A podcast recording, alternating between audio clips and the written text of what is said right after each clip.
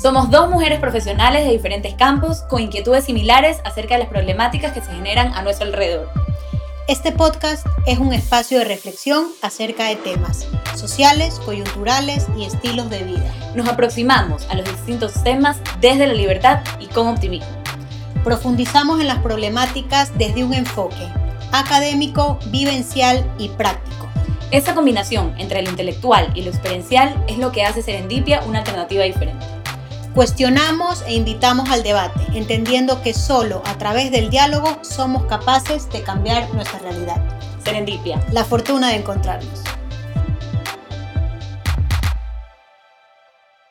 Hola, bienvenidos a nuestro segundo programa de Serendipia. Hoy hablaremos de el emprendimiento, qué es emprender y sobre todo qué es lo que necesitamos para poder lanzarnos. Soy Irene Ancín. Y yo soy Paola Casa. ¿Por qué hemos escogido este tema? ¿Qué necesitamos para emprender? Bueno, además de que el emprendimiento es un tema que está, parece de moda o en auge en todos los foros económicos, hay charlas, webinars sobre emprendimiento y además en el mundo, eh, en el ámbito perdón, de la educación, también se está incursionando cada vez más en este tema. Nos ha parecido por eso que era pertinente traerlo y sobre todo desmitificar el emprender y sobre todo el perfil del emprendedor. Ya no son unos pocos los que pueden atreverse, sino que si nos los creemos podemos pensar que también podemos ser emprendedores tanto como autónomos o freelancers como dentro de las organizaciones, que eso también eh, lo analizaremos.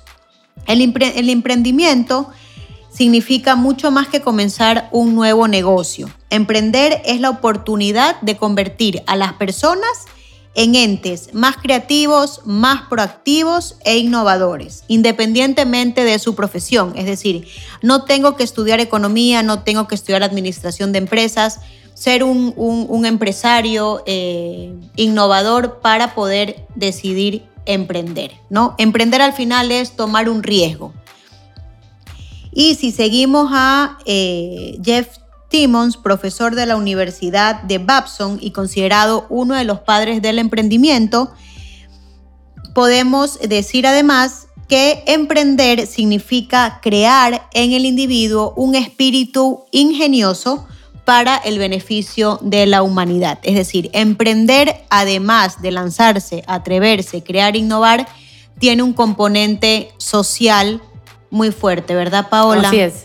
Así es. Y eh, yo quisiera dar como algunos ejemplos, así como para empezar, que tal vez nos puedan inspirar. Y, y de nuevo, lo que sí Irene qué, importante que es sacar de, de, esta idea o dejar de pensar que siempre el emprendedor es este gran empresario. Emprender es mucho más que eso. Emprender no es solo tener una idea ganadora eh, de negocios, sino uno puede emprender desde un puesto de trabajo, uno puede emprender teniendo una iniciativa para mejorar los procesos de algo que te molesta dentro de un cargo. O sea, son tantas cosas. Es simplemente ser creativo, proactivo y demás.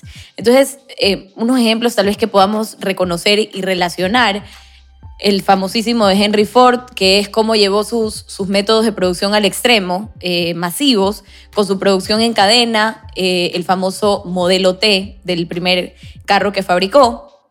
Y sin embargo, todos los carros eh, Ford T que fabricaba eran negros, digamos, alguien dice, Dios mío, negro, qué poco creativo, etcétera, pero él decía, pídame el color que quiera con tal de que sea negro. Entonces me parece chistoso, pero en todo caso, Ford, eh, eh, digamos, una persona normal, común y corriente que simplemente masificó la, la, la, producción. Simplemente que era mucho en esa época, ¿no? Claro, exacto. Por eso la pegó. La pegó. Luego tenemos Earl Dixon, que este, este, este caso es interesante. Él trabajaba, miren que él era un empleado, él trabajaba en, Johnson y Johnson y eh, parece que su mujer al, al, cocinar se quemaba, entonces decidió crear algo muy parecido a lo que ya hoy conocemos como la famosa curita o band-aid.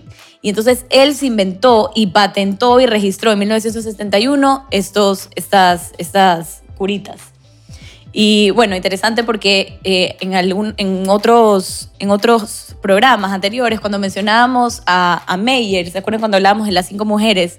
de las cinco mujeres que elegimos como, como destacadas o que nosotros admirábamos, ella también eh, empezó, sus ideas innovadoras fueron dentro de la empresa, dentro de una empresa. Por eso queremos como desligar o aislar eh, este, este concepto de que siempre el emprendimiento es eh, independizarse, volverse autónomo, salir de un trabajo. Uno puede emprender dentro de una empresa.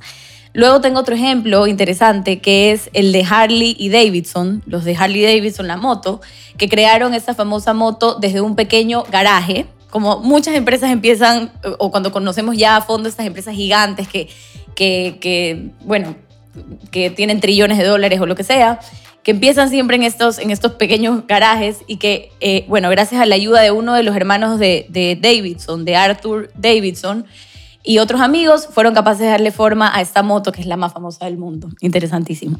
Estos ejemplos que, que estás comentando, Paola, eh, reflejan muy bien las palabras de Peter Drucker, ¿no? que es un, un gurú de los negocios, que dice el emprendimiento no es ciencia ni tampoco arte, sino práctica, práctica, práctica, hacer, hacer, hacer. Y, todos estos ejemplos nos sirven, al igual que, por ejemplo, Amancio Ortega. Amancio Ortega es el dueño, es el propietario del grupo Inditex.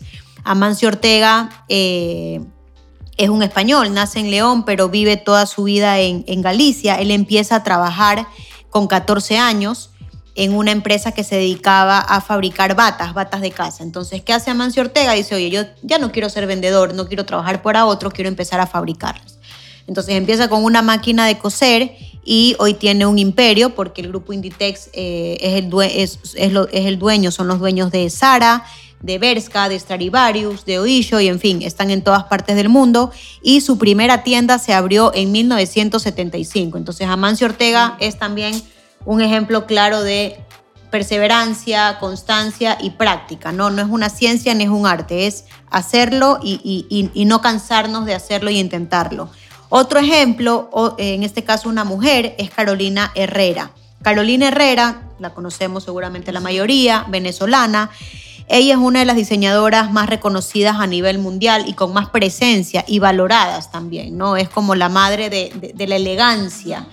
Eh, ella eh, incursionó desde temprano en el mundo de la moda, pero ya con 42 años, que nos parece un dato interesante, porque no es tarde, no es una mujer de, mediana edad que se lanza, no tienes que empezar con 20, con 25, lo puedes hacer con 40, con 50, con 60, nunca es tarde.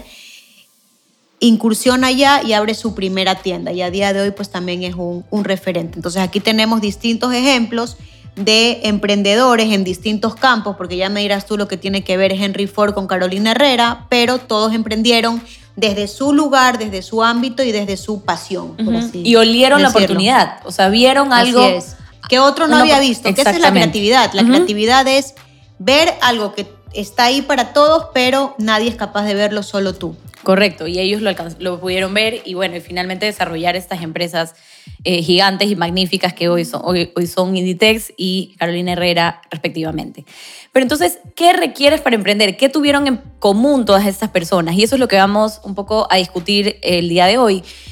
Eh, quiero empezar contando que hace poco leí un artículo que decía que muchas personas, tal vez con algún potencial, por ejemplo, específicamente para escribir, escribir un libro, porque dices, por lo menos yo, a mí me, encanta, a mí me encantaría, siempre digo que algún día me encantaría escribir un libro, y siempre la frase, la excusa perfecta es, no tengo tiempo. ¿Por qué? Porque tengo un trabajo, porque tengo familia, porque tengo otros aspectos de mi vida en los que sí le, le dedico tiempo. Pero ese no tengo tiempo es simplemente postergar y simplemente una excusa que en realidad es pésima porque el otro día leía a alguien que decía, no tienes tiempo para escribir, pero tienes tiempo para meterte a Instagram a curiosear la vida de 200 personas. No tienes, no tienes tiempo para escribir, pero tienes tiempo para responder 80 mensajes en WhatsApp. Así, te, te, metes a tu celular y resulta que tienes, no sé, pues 10 conversaciones y en ese momento mandas 10 mensajes en cada conversación y ya fueron 100 mensajes en 10 minutos. Entonces es impresionante cómo eh, tenemos tiempo para eso, pero no tenemos tiempo para lo que realmente quisiéramos. Entonces, ¿qué es lo que hay detrás de esa excusa de tengo miedo, de perdón, de no tengo tiempo? Es digamos, una falta de eh, honestidad con uno mismo. Finalmente lo que tú tienes es miedo. Tienes miedo a el fracaso, al rechazo, a la crítica. Y esa es la razón por la que no escribes. Esa es la razón por la que no has agarrado tu, no sé, pues la computadora y escrito tu primer cuento, libro, lo que sea, novela, lo que sea que quieras escribir. Entonces, siempre detrás de emprender, me refiero también a emprender, porque emprender puede ser emprender un libro, emprender un proyecto, tener una iniciativa. hay ese poquito de miedo. Y ese miedo es interesante porque también en nuestro primer, y siempre digo que le tenemos mucho cariño a este primer programa que tuvimos en Serendipia, que fue sobre el miedo, hablábamos de eso, ¿no? Que es natural, que hay que saber manejarlo, pero que muchas veces nos detiene. Y es una pena que nos detenga a hacer cosas. Algún día voy a escribir mi libro, lo prometo. Estoy aquí diciéndolo, eh, casi haciendo una promesa. Entonces pasa lo mismo con cualquier emprendimiento.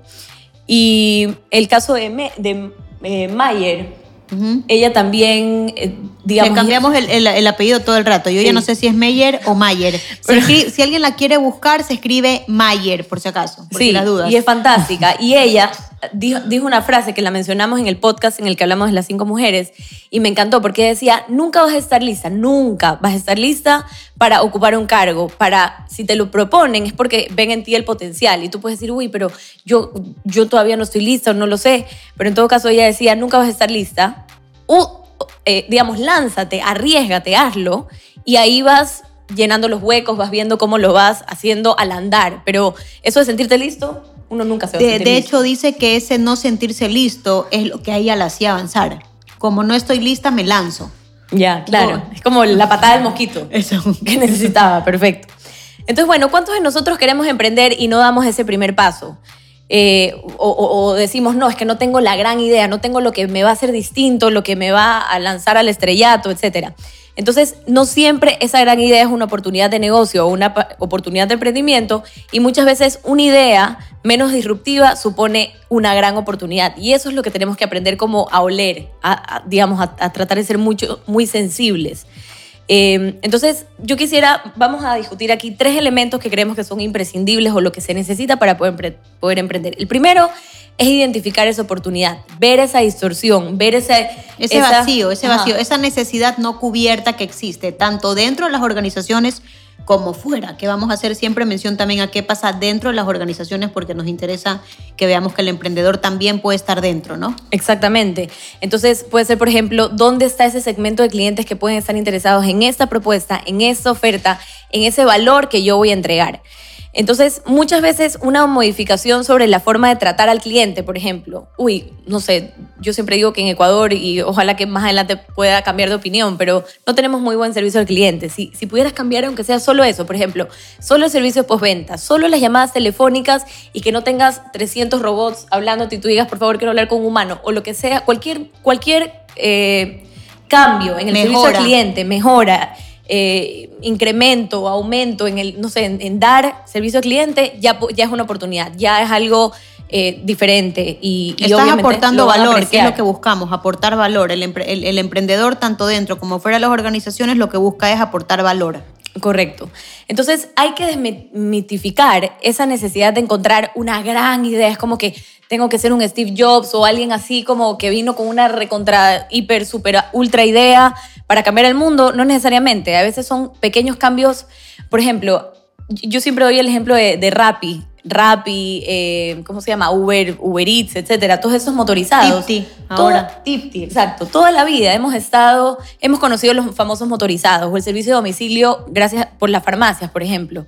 Pero hace poco alguien se le ocurrió y dijo, a ver, hay otras cosas que tal vez estos, estas, estos restaurantes o estos otros eh, emprendimientos o, o, negocios también quiere llevar a la puerta de su casa. Siento que nos demoramos años en darnos cuenta porque, claro, también estaba atado a la tecnología porque eran aplicaciones del celular, pero nos dimos años en darnos cuenta que estas cosas pueden llegar a tu casa. Entonces es interesante porque, digamos, no es ninguna idea disruptiva. Ya existía el motorizado, ya existía la necesidad, ya existía eh, la moto, no sé, pues el transporte. Estás cambiando el cómo, no estás cambiando el producto ni el servicio, sino el cómo, el cómo lo estamos haciendo. Exactamente. Entonces, simplemente lo que hay que preguntarse es, ¿es viable comercialmente? Eh, porque existe tal vez el mercado que, puede estar, puede ser atractivo para ese mercado o podemos servirlo de manera eficaz y más rentable. Es viable desde un punto de vista operativo, se puede hacer porque existe la tecnología. Por ejemplo, en el caso de, las, de, de, Rappi o de, o de Uber Eats, la tecnología sí era necesaria por lo que te decía, necesitas la, la aplicación. Entonces podemos obtener los recursos necesarios a un costo razonable. El, siguiente elemento, por así decirlo, eh, dentro de lo que viene a ser emprender o que necesitamos para, emprender, es la figura del emprendedor o el perfil del emprendedor. súper importante el autoconocimiento, ¿no? El saber cuáles son nuestras competencias, para qué somos buenos, cuáles son nuestras limitaciones, porque para poder emprender lo primero que tenemos que, que plantearnos es, ¿soy capaz de hacer esto? ¿Voy a ser capaz de hacer lo otro? Porque todos tenemos limitaciones, no podemos pensar que sabemos hacer de todo y que todo lo hacemos bien. Aquí también es muy importante el tema de buscar socios. Yo siempre digo que aunque se dice que uno nace solo y muere solo, esto no es verdad. Uno nace con gente acompañado y uno muere en la mayoría de los casos también acompañado. Entonces en esta vida, solo solos, muy pocas cosas o, nada podemos hacer. Entonces, cuando queremos emprender, es importante primero saber cuáles son nuestras fortalezas, cuáles son nuestras debilidades y buscar socios que nos complementen. Claro, si yo equipo. si yo soy buena, si yo tengo habilidades comunicativas y soy buena organizando, pues buscaré a alguien que sea bueno con los números, porque no es mi fortaleza. Entonces, el crear equipos, equipos eh, potentes, equipos eh, de alto rendimiento, nos van a ayudar primero a que el proyecto salga adelante y además a poder pensar en que inversionistas o colaboradores externos o aliados estratégicos nos tomen en serio y realmente se sumen, ¿no? Entonces, esto es un punto que es importante. Yo tengo ahorita una, una, una amiga, una amiga de toda la vida, que se ha lanzado a sacar un libro con su hermana que se llama eh, Historias del abuelo Miguel. Su papá eh, ya no está desde hace, desde hace algunos años. Entonces ellas han decidido emprender, hacer un libro con una historia de su papá. Y yo me acuerdo para que... Para sus nietos, por eso Para vender.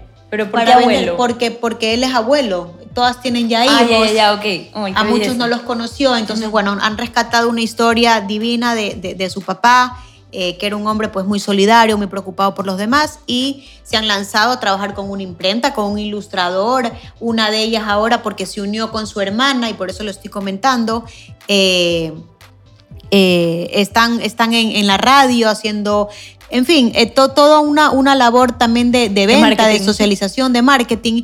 Y ella me decía, Irene, es que tengo miedo, pero ella es muy buena para, para, para, para, las relaciones interpersonales, es muy empática, eh, sensible, ¿sí? Eh, ordenada también y su hermana la complementa porque ella es la lanzada. Entonces hay, hay ahí un, equipo súper, súper bien armado, ¿no? Entonces eh, el miedo por supuesto lo tenemos, pero importante lo que acabamos de decir, no tener en cuenta que si nos conocemos y nos juntamos con aquellos que nos complementen, tenemos el 50% de la batalla ganada. Claro, exacto. Entonces, ese sería el, el segundo. Y el tercer punto que es fundamental es el de tener un plan. Necesitamos tener un plan de negocio. En esta vida necesitamos siempre tener un plan. Y aquí pueden decir, no, es que tú eres muy estructurada, bendita sea la estructura y la estructuración. Necesitamos un plan. Un plan que nos permite, nos permite ordenar nuestras ideas, priorizar, ¿Con qué voy a empezar? ¿Con qué voy a acabar? ¿Cuáles son mis objetivos? ¿A dónde quiero llegar? Lógicamente este plan de negocio, y tú como economista lo, tendrás clarísimo, tiene que estar basado en un modelo, en un modelo financiero, tiene que ser sostenible, tiene que ser sostenible en el tiempo. Entonces, un presupuesto, unos números, unos ingresos, que este plan también nos va a servir para poder vender esta propuesta a inversionistas, a colaboradores y a todos aquellos que queremos que se sumen a nuestro proyecto. Sabes que no necesariamente, digamos, cuando hablamos de un plan de negocios, hay hasta, hasta modelos y, algo muy, muy técnico, pero no necesariamente tiene que ser algo muy técnico. Por ejemplo, para el lanzamiento de este libro que mencionas de tus amigas, se me ocurre que tal vez no tienen un plan negocio, de negocios, pero sí han de tener una hoja de ruta. Así es. ¿Cuál es el plan? ¿Qué, ¿Cuál es nuestra prioridad? Lo que decías, planifiquemos, eh, prioricemos, eh, vamos a la radio. ¿Qué necesitamos? ¿Cuáles son los recursos? ¿Qué necesito? ¿Qué recursos económicos necesito? ¿Qué proveedores que también son recursos? ¿Cuándo vamos a empezar? Calendario. Para tal fecha necesitamos tener esto para seguir para la siguiente fase. Eso es un plan y, eso es. necesario para que cualquier cosa funcione. Porque seguramente tú tendrás, Paola, eh, conocidos o conocidas eh, con muchas ideas, súper creativas. Yo, tengo un montón de gente a mi alrededor que digo, es que tú eres un diamante en bruto. Lo, que pasa es que no tienes un plan de acción. No te has ordenado, no te has estructurado. Entonces, esas grandes ideas o esas pequeñas ideas, pero que tienen un puntito de innovación, se quedan ahí. Claro. O si no, lo que vulgarmente eh, conocemos como la carrera de caballo y para de burro. Empezamos con muchas ganas, pero nos perdemos en el camino cuando necesitamos esforzarnos un poquito más. Entonces, de eso vamos a hablar más adelante cuando ya hablemos de las acciones. Eso, así es. ¿qué, se necesita para continuar con esa buena idea? Que no digamos o que empecemos todos eh, entusiasmados y que no se quede en la mitad. Y, antes de, seguir, eh, Paola, que ahora tú nos vas a decir, eh, bueno, pues, qué es lo que queremos desmitificar después de todo lo que hemos dicho. Me olvidé de mencionar al inicio algo que es súper importante y que lo hemos venido hablando, que es que, que las competencias para ser emprendedor tenemos que trabajarlas desde la niñez. Tenemos que trabajarlas desde que somos chiquitos con nuestros hijos, en los colegios con los niños. ¿Qué es un emprendedor? Un emprendedor es alguien que tiene capacidad eh, para arriesgarse, que quiere arriesgarse, que es inquieto, eh, que es creativo. Curioso. Curioso. Entonces es importante el, desarrollo, el intentar desarrollar estas habilidades o estas competencias. Sobre todo ahora se habla de competencias. O las famosas habilidades blandas. blandas. exactamente. Entonces... Entonces ya como para recapitular, en definitiva son tres los componentes que necesitas para emprender. De nuevo, emprender no a lanzarme a un negocio, sino emprender, hacer algo nuevo, creativo, etc. Uno, la oportunidad de negocio. Dos, la capacidad de ejecución del emprendedor y un equipo. Y tres, el plan estratégico que dijimos, no necesariamente tiene que ser así un plan de negocios como tal, pero sí una hoja de ruta, una planificación que sea detallado y que sea realista. Y bueno, ahí aquí, aquí hay un tema interesante y es el dinero. En cualquiera se necesita, así sea un pequeño capital semilla, así sea una, digamos, una corta, una pequeña inversión y sí se necesita esa, ese financiamiento. Entonces, el emprendedor y sus socios deben hacer frente a estas primeras, digamos, a, van a estar frente al escrutinio de lo que digan, no sé, pues tal vez potenciales inversionistas, potenciales colaboradores, demostrar que tiene un compromiso el proyecto, que hay una implicación, que quiere sacarlo adelante, etc. Entonces, si estamos frente a una muy buena oportunidad de negocio o, o una buena idea o un buen emprendimiento, una buena iniciativa, un buen proyecto, lo que sea, vamos a contar con el equipo adecuado, con las personas adecuadas, como tú decías con el punto número dos, Irene, e, esa persona que te, que te va a decir, estás haciendo bien, o, o, en su efecto, como, como tú decías, tenemos limitaciones. Que te complementan, que te complementan. Necesito complementarme, exactamente. Lo que acabas de comentar de, de estos puntos, ¿no? Eh, son también importantes llevarlos a las organizaciones. Exactamente lo mismo pasa con una persona que tiene una competencia que es la innovación. De hecho, cuando tú contratas a personas, una de las competencias que se suelen valorar, sobre todo en según qué tipo de, organizaciones con una actividad económica X, es la, innovación. O sea, qué tan capaz eres tú de innovar, de generar nuevas ideas. Entonces, si yo estoy dentro de una organización y quiero que el director financiero eh, me dé el presupuesto que yo necesito para lanzar ese proyecto, yo tengo que generarle algo a él innovador, que se vea que es sostenible, que va a traer X clientes, que va a traer X oportunidades. Entonces, bueno, eh, eso también lo podemos aplicar perfectamente dentro del campo de las organizaciones, no solamente fuera. Exacto, excelente. Y luego, bueno, ya, ya dijimos las tres cosas claves o, qué, es, qué, es, lo que se requiere. Ahora vamos a, a tratar de desmitificar, porque hay muchos como mitos dentro del tema de emprendimiento. El primero es que es un asunto de jóvenes. Siempre se piensa, ah, es que ese señor empezó jovencito, eh, yo qué sé, Jeff Bezos tenía 20 años cuando... No, hay miles de ejemplos y los, los comentamos, me acuerdo cuando hablábamos del miedo en, nuestro primer eh, programa y decíamos, hay gente que ha emprendido mucho mayor. Y es interesante porque además la combinación entre la juventud y, la experiencia siempre es buena, siempre viene bien. Eh, y bueno, en el caso de los mayores, ¿no? La edad y la experiencia. Exacto. Y mira que aquí lo podemos atar también al tema de las generaciones que hablamos y decíamos en una empresa, qué importante que es. Y bueno, ya sabiendo que hoy en día eh, hay cuatro generaciones, hasta cuatro generaciones que pueden coexistir en una, en una empresa, qué interesante que es que haya, la, digamos, de las buenas atribuciones de, de todas estas eh, generaciones y, que se pueda beneficiar un proyecto, un, emprendimiento, etcétera, de, estas, de, esta, de esta experiencia o lo que, lo que sea que te pueda contribuir estas generaciones. Entonces, bueno, eh, un segundo mito es emprender es solo empezar un nuevo negocio. No necesariamente. También es empezar un proyecto, tener iniciativa, querer cambiar algo que estaba mal, estaba obsoleto, estaba eh, no sé, pues el, proceso estaba, había algo faltaba. Eso también es emprender y puede ser desde, desde un, cargo dentro de una empresa. No necesariamente me tengo que salir para ser emprendedor, no necesariamente.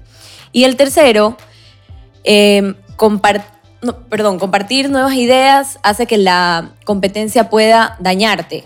Eso es una idea de, la época de las cavernas. Exacto, es como que si no, no digas, no digas, porque si no te roban la idea, del negocio.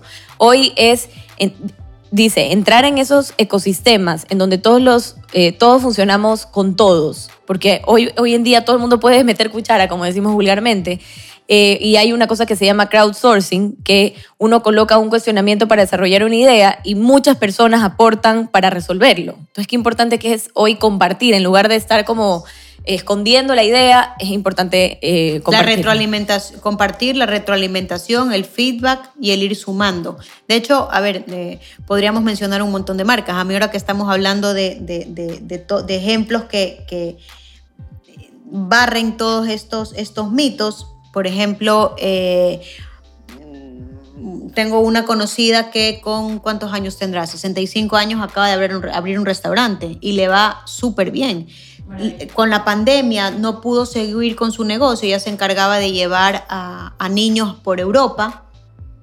Ya Europa pues no hubo por, por la pandemia, no hubo viajes.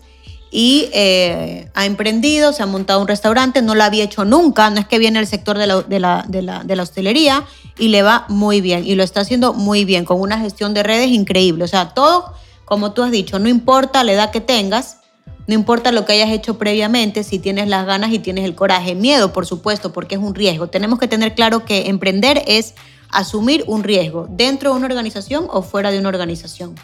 Así es. Y bueno, y el cuarto, el cuarto mito es haber estudiado carreras afines ah. A negocios o emprendimientos. Eso es lo único que te dará conocimiento. Eso es mentira. Pero como habíamos dicho, esto aquí es cuestión de actitud también. Actitud. Después, primero la actitud, después ya me capacitaré, que es también importantísimo, ¿no? Pero primero la actitud, luego ya buscaré las herramientas. para poder hacerlo. 100%. De, hecho, de hecho, tenemos conocidos en todos los campos, en el campo de la psicología, en el campo de la comunicación, en el campo de la, de la de la gastronomía que son emprendedores. O sea, podríamos aquí enumerar a un montón. Ojalá alguno nos escuche porque estamos pensando en ellos, de, personas jóvenes y jóvenes de espíritu, porque aquí no hay jóvenes y no jóvenes, eh, que se han lanzado y tienen ahora unos emprendimientos realmente increíbles. Así es.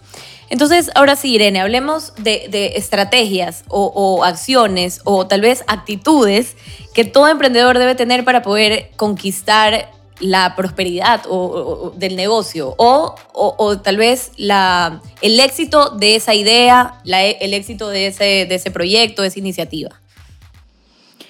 A ver, nos, eh, tenemos como primer punto la pasión, que la pasión suena así como muy... Mm, como romántico. Que es la pasión, muy romántico, ¿no? Eh, pero la pasión al final es eso que nos mueve, es tener un motivo para querer hacer algo.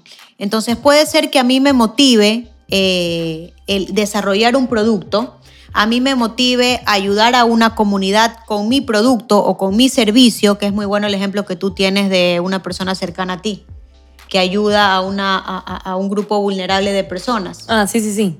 Mi hermana, eh, bueno, tiene, tiene una fundación que ayuda, porque ella decía, claro, yo quiero ayudar en, en, temas de educación a muchas personas, pero no puedo, entonces voy a buscar un nicho que sea cercano a mí. Y me pareció fantástico porque su, su proyecto eh, ayuda a las personas que trabajan dentro de una universidad. Esto lo empezó cuando estaba en su vida universitaria. Dentro de la universidad. Y lo que hace es ayudar a que estas personas tengan las habilidades blandas. Porque claro, en los colegios donde estudian estos niños ya tienen la academia, ya saben, o, digamos, el pensum académico, saben las matemáticas, la historia, etcétera, pero tal vez no se les desarrolla con mucho énfasis las habilidades blandas, que sabemos que eso es importantísimo, desarrollar, potenciar eh, temas como la creatividad, la comunicación, trabajo en equipo, eh, no sé, pues verbalizar, comunicar, etcétera. Tantas cosas que son necesarias. Y esa era su pasión. En el caso de ella, su pasión era el, el, contribuir a mejorar la calidad de vida de estas personas, ¿no? Entonces, bueno, nos puede apasionar eh, crear un nuevo producto, nos puede apasionar eh, desarrollar un nuevo proceso dentro de una organización, por ejemplo, o un nuevo servicio, un nuevo, un nuevo programa. Pero también nos podemos encontrar con personas que lo que le apasione es ese reto, que muchas veces cuando nos preguntan, ¿y a ti qué te apasiona? Cuando a mí me preguntan, ¿a ti qué te apasiona? Yo me quedo como pensando, porque yo no te puedo decir qué es lo que a mí me apasiona. O sea, a mí me gusta la comunicación, a mí me gusta eh, lo que es la gestión de, de, personas, el desarrollo organizacional, pero que me vuelva loco y me apasione así. Claro. No, tengo algo. ¿Qué me motiva a mí o qué me apasiona? El, el cumplir una meta, el alcanzar una meta, un reto. Entonces, no nos volvamos locos pensando que tenemos que tener una pasión y que eso sea igual que el resto. Cada uno tiene aquello que lo motiva, ¿no? Porque somos eh, cada uno pues personas eh, diferentes.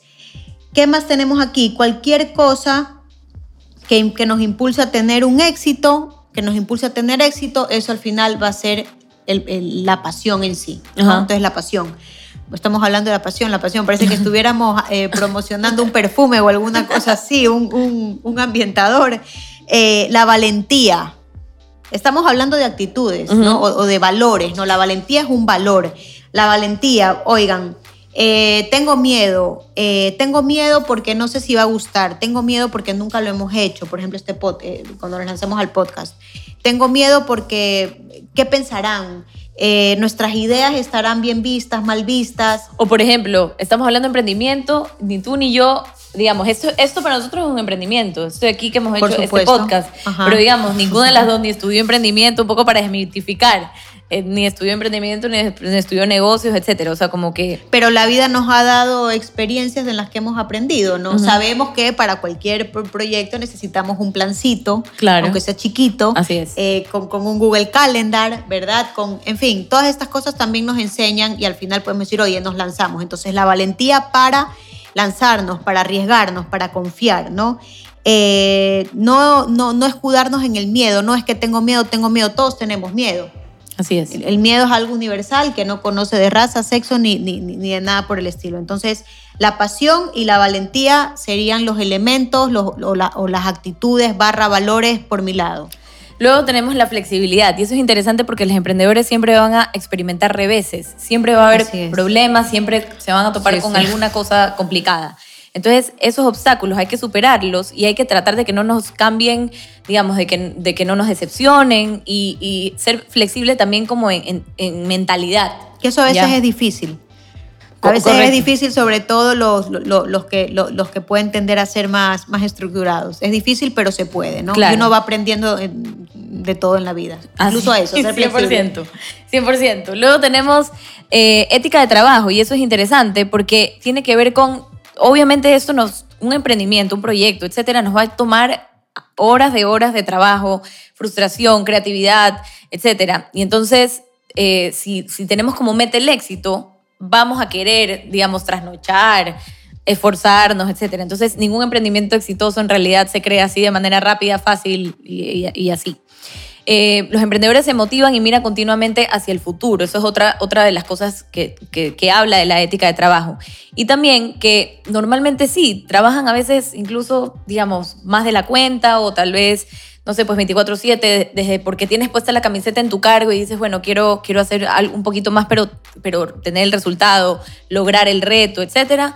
Y, eh, y, claro, tener, tener, cumplir el reto. Y finalmente tenemos integridad. ¿A qué nos referimos con integridad? Eh, deben poner, los emprendedores deben poder demostrar a los demás que, que son honestos, que son veraces. Eh, por ejemplo, los proveedores, los colegas, etcétera, eh, deben confiar en ellos. Imagínense un emprendedor que, en el resto no confíe porque, no, porque falla su palabra, porque no cumple, porque no entrega tiempo. Imagínense, entonces realmente es importante ese tema de la integridad, que el otro te, vea, te pueda ver como una persona de confianza.